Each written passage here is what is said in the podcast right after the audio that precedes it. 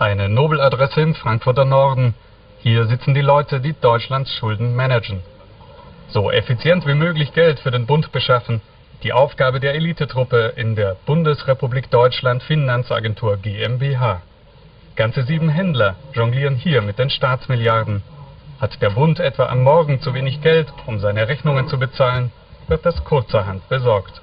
Schnellverschuldung.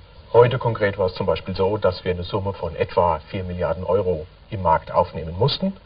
Also die Bundesrepublik Deutschland braucht heute 4 Milliarden Euro. Völlig richtig. Rufen an und wenn der Kontrahent eben gerade diese, dieses Volumen zur Verfügung hat, dann äh, versuchen wir uns auf einen Zinssatz zu einigen. Und dann ist das Geschäft gemacht und das Geld fließt in unsere Kassen.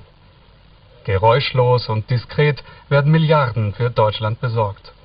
Auch die schwindelerregenden Schuldensummen, die die Agentur auf dem Markt hin und her verschiebt, sind hier Alltag. An diese Zahlen gewöhnt man sich, ob da drei Nullen mehr dran hängen oder drei Nullen weniger da sind. Äh, das geht in Fleisch und Blut über, äh, das lässt einen nicht mehr schlecht schlafen. Auch nicht der Handel mit Schatzanweisungen, den langfristigen Schuldscheinen der Republik. Der Staat als Schuldner ist so begehrt, dass die Banken sich überbieten, um ihm Geld zu leihen.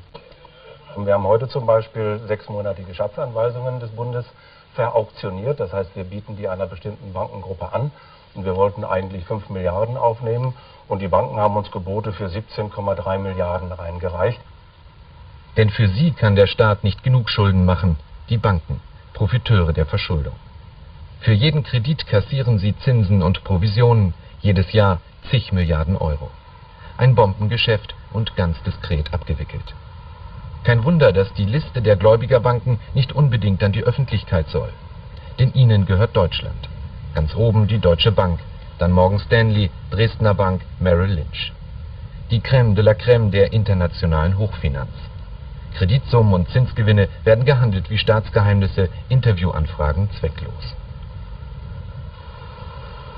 Die Deutsche Bank kein Kommentar. Die Dresdner Bank kein Kommentar. Die Commerzbank kein Kommentar. Die Banken kassieren, Eichel zahlt, der Steuerzahler haftet.